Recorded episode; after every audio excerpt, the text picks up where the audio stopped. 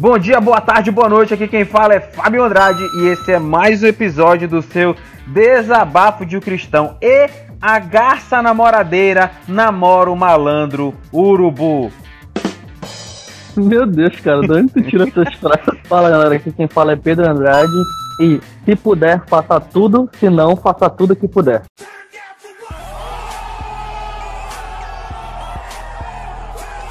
O tema do nosso episódio de hoje é Se puder, faça. Fica com a gente que logo após a musiquinha a gente volta para falar disso aí.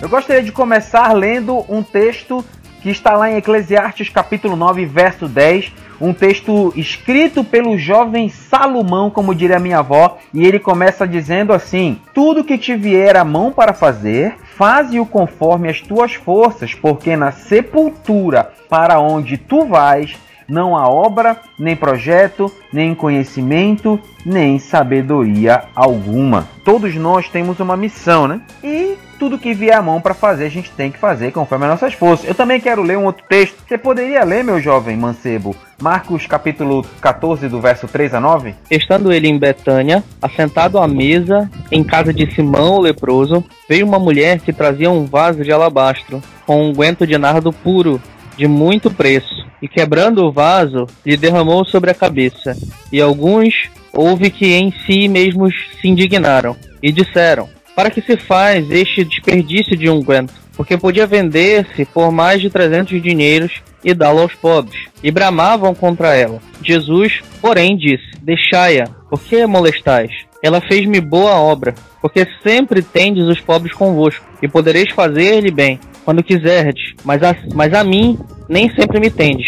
Esta fez o que eu podia, antecipou-se a ungir o meu corpo para a sepultura. Em verdade vos digo que em todas as partes do mundo onde este evangelho for pregado, também o que ela me fez será contado para a memória. Esse texto que eu acho muito interessante, Jesus ele fala assim: ela fez o que podia. Então é, é, é, isso que eu quero levantar nesse texto, nesse nós queremos, não só eu como Pedro aqui, queremos levantar esta reflexão. Quando Jesus fala desta mulher, supostamente Maria, enfim, ele diz assim: ela fez o que podia. E aí vem Salomão e diz: tudo que te vier a mão para fazer, faze-o conforme as tuas forças naquilo que Deus tem colocado na nossa mão, nas obras que Deus tem nos confiado. Será que Deus pode olhar para nós e dizer: "Não, ele faz o que ele pode, ele faz o máximo que dá para ele fazer"? Será que Deus pode dizer isso de nós?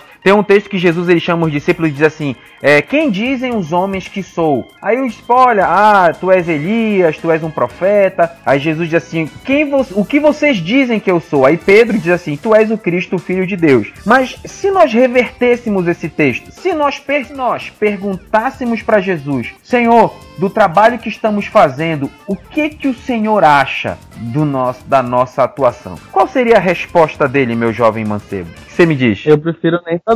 Eu prefiro nem saber.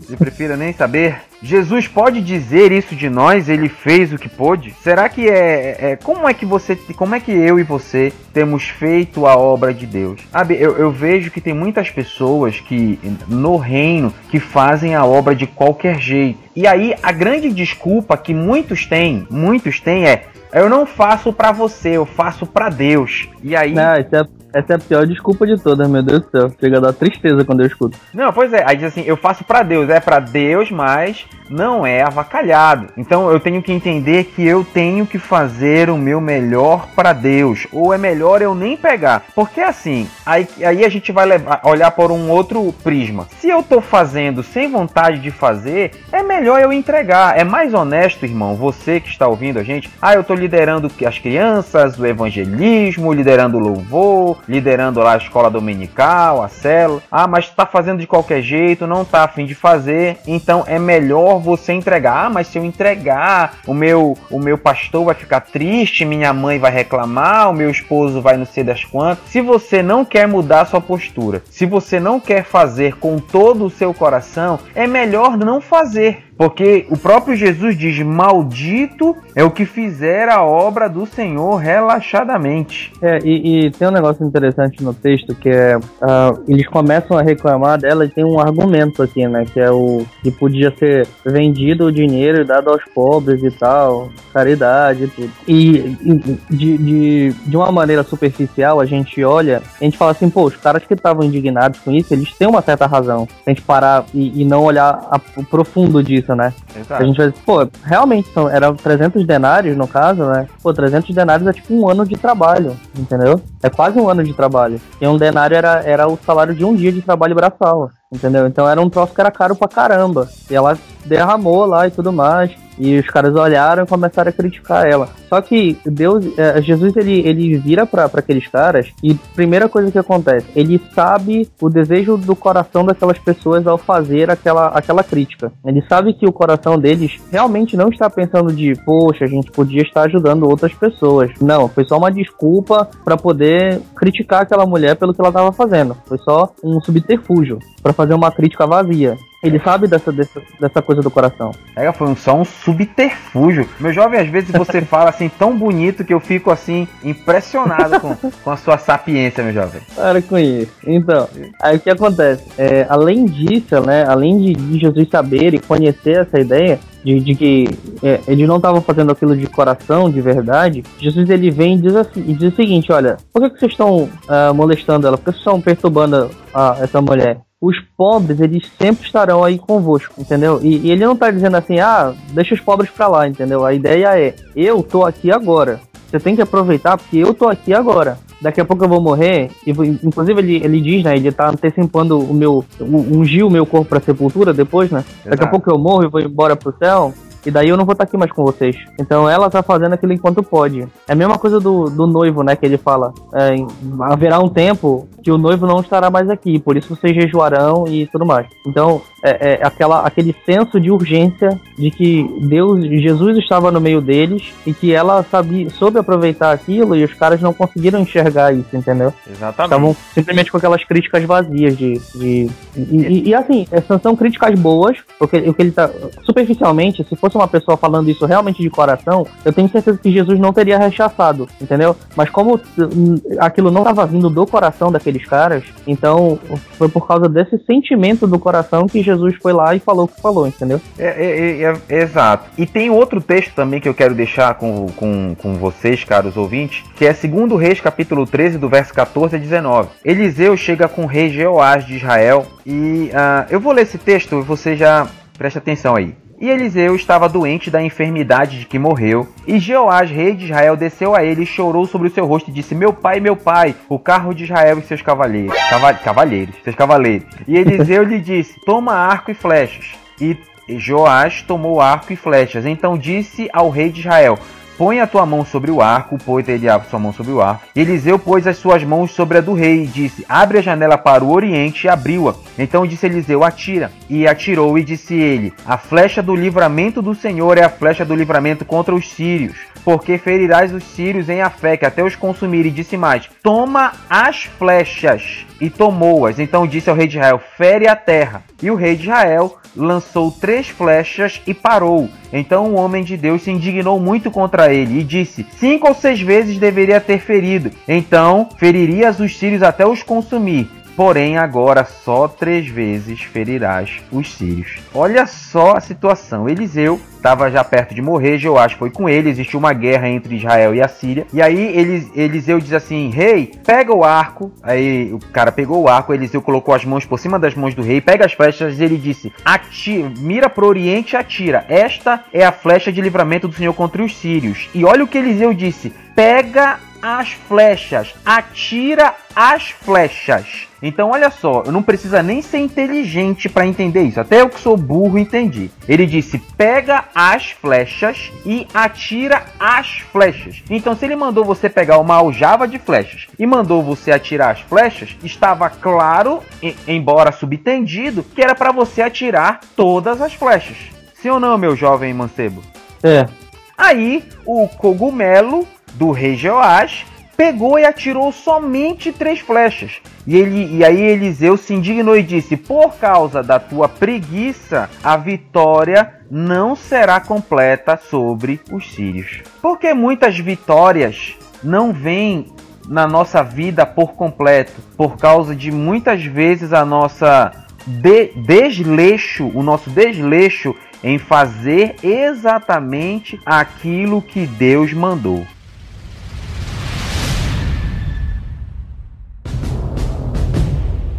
Então a ordem era atira as flechas, todas. Se fosse eu, eu atirava, atirava todas as flechas e dizia, não tem mais nenhuma aljava aí não. Eu atirava, eu atirava, eu atirava jan, é, a cadeira pela janela, os quadros pela janela, eu atirava tudo pela janela, só por causa da ordem. Mas não, o cara atirou três vezes e parou. Será que você, na obra de Deus, Deus tem te mandado atirar todas as flechas? Será que você não tem atirado duas ou três e parado? Será que Deus não tem me mandado, te mandado fazer de um jeito e nós temos feito exatamente com menos proporção do que aquela que Deus mandou? Então, essa, essa atitude de Jeoás fez com que a nação todinha não tivesse uma vitória absoluta sobre os sírios. Tem um, uma parada que é bacana de comentar, a, aproveitando, por exemplo, esse, esse tempo de, de eleição que a gente está vivendo agora. É, para quem escutar esse podcast daqui a alguns anos, nós estamos em 2018, tá? Na época de eleição aqui do nosso país. 6 do 10, né? 6 do 10 de 2018, exatamente. Tá, dia 6 de outubro de 2018. Hoje nós estamos gravando, né? Quando vai ser lançado aí eu já não sei, é com o Fábio. é hoje. É hoje. Deus quiser. Então o que acontece? É bacana da gente tomar uma coisa. Por exemplo, no caso de Joás, Joás, ele foi lá e lançou as três flechas. Fez o, o sei lá, ele fez com preguiça e fez pouco. Não fez tudo que era para ser feito. Então, uma coisa que eu sempre chutei, é, por exemplo, em relação a, a, pregar a palavra, a evangelizar, a pregar para os descrentes e tudo, e eu mesmo já falei isso muitas vezes, é que uh, a gente fica dando desculpas, entendeu? E fica tipo, ah, mas é porque eu sou um cara muito envergonhado, ah, porque eu não tenho jeito de falar com as pessoas, eu não gosto de incomodar, então porque isso, que é isso, que é aquilo, uma caçada de coisas. E daí, tu vê essas mesmas pessoas que antes tinham muita vergonha de falar sobre Deus e pregar a palavra de Deus em discussões homéricas no Facebook, defendendo cada um seu candidato. Não acredito. Entendeu? Defendendo assim com unhas e dentes, e com amor e, e com, com, paixão e com fogo nos olhos. E a pessoa defende vir um evangelista do candidato A ou B, entendeu? Independente do candidato que você vai votar ou não, entendeu? Mas o cara vira um defensor ferrenho, cara, e, mano, é um absurdo. E daí, uma coisa que eu, eu inclusive, me, me coloquei na parede e falei assim, putz, se eu, se eu defendo com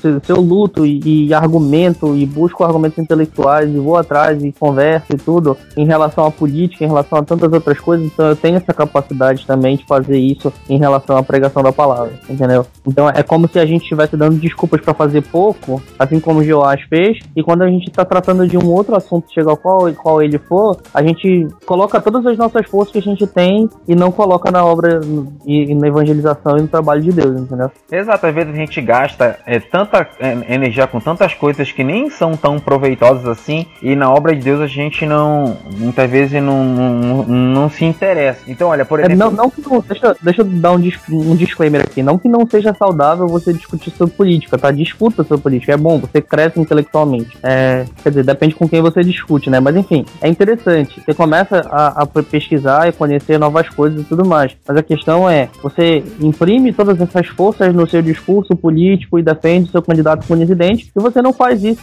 para falar da palavra de Deus também, entendeu? Então, a, o, o, o, o, foco do cristão ele tem que ser a, a pregação da palavra de Deus, entendeu? Se todas as outras coisas que a gente faz estão sendo feitas com menos intensidade do que aquilo que a gente empenha para pregar e espalhar o evangelho, então a gente está fazendo errado. Olha, eu tenho uma coisa que é uma coisa que eu sempre bato na tecla com a minha esposa. Por exemplo, na, lá na, na, no trabalho da igreja, eu não digo não. não. não. tem aquele filme que é um filme ridículo, que é o Sim Senhor do Jim Carrey, que é um filme muito tosco. Ei, não é ridículo, é bacana, cara. Para com isso. Ah, não, cara, o filme é muito tosco. Mas ele tomou uma filosofia na vida dele que tudo ele diz sim, tudo ele diz uhum. sim, né? Então eu tenho essa mesma filosofia na obra de Deus. Eu, é, eu. eu. Então, por exemplo, é, é, estavam precisando de pessoas para fazer é, o louvor no culto das crianças. Você pode, Fábio? Posso e vou. estavam precisando de professores para dar aula para crianças de 9 a 11. Você pode, Fábio? Vou. Olha, estão precisando de gente para carregar o som da igreja. Pode? Posso. Vou. Eu não digo não.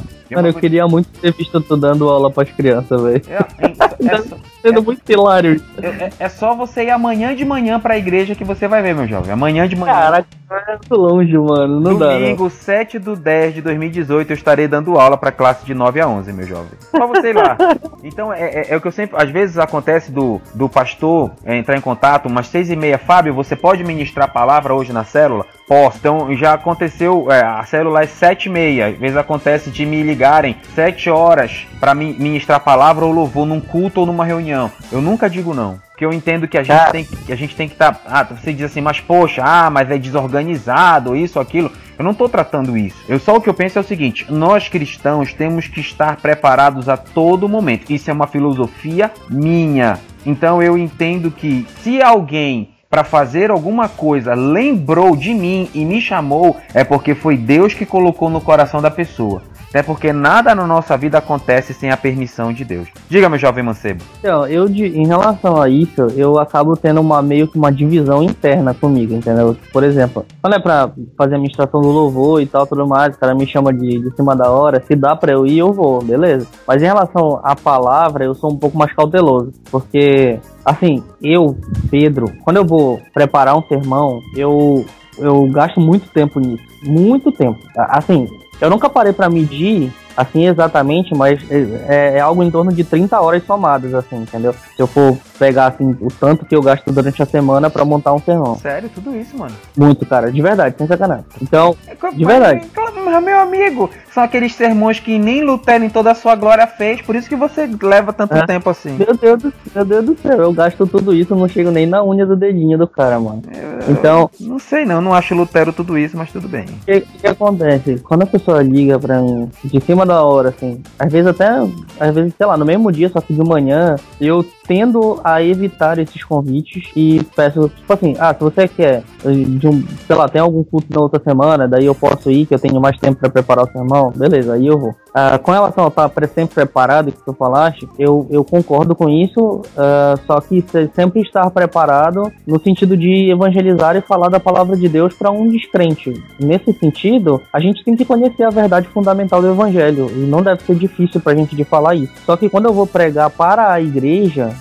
que é a noiva do cordeiro, eu me sinto com mais responsabilidade. Daí eu sempre lembro de Tiago, capítulo 3, versículo 1, lá, ele fala que aqueles que são mestres serão cobrados com maior rigor. Então eu tenho, eu tenho muito temor de, de, de, de chegar e falar de qualquer jeito para a igreja, sem, sem preparo, sem nada e tal, por causa disso, entendeu? Por isso que esse tipo de convite, eu, Pedro, particularmente, tendo a evitar. Mas em relação à evangelização e falar com descrentes e tudo, isso a gente tem que estar sempre preparado, com certeza certeza, sem Mas dúvida olha, nenhuma. Então, olha só, Isaías capítulo 6, verso 8 diz assim: Depois disto ouvi a voz do Senhor que dizia: A quem enviarei?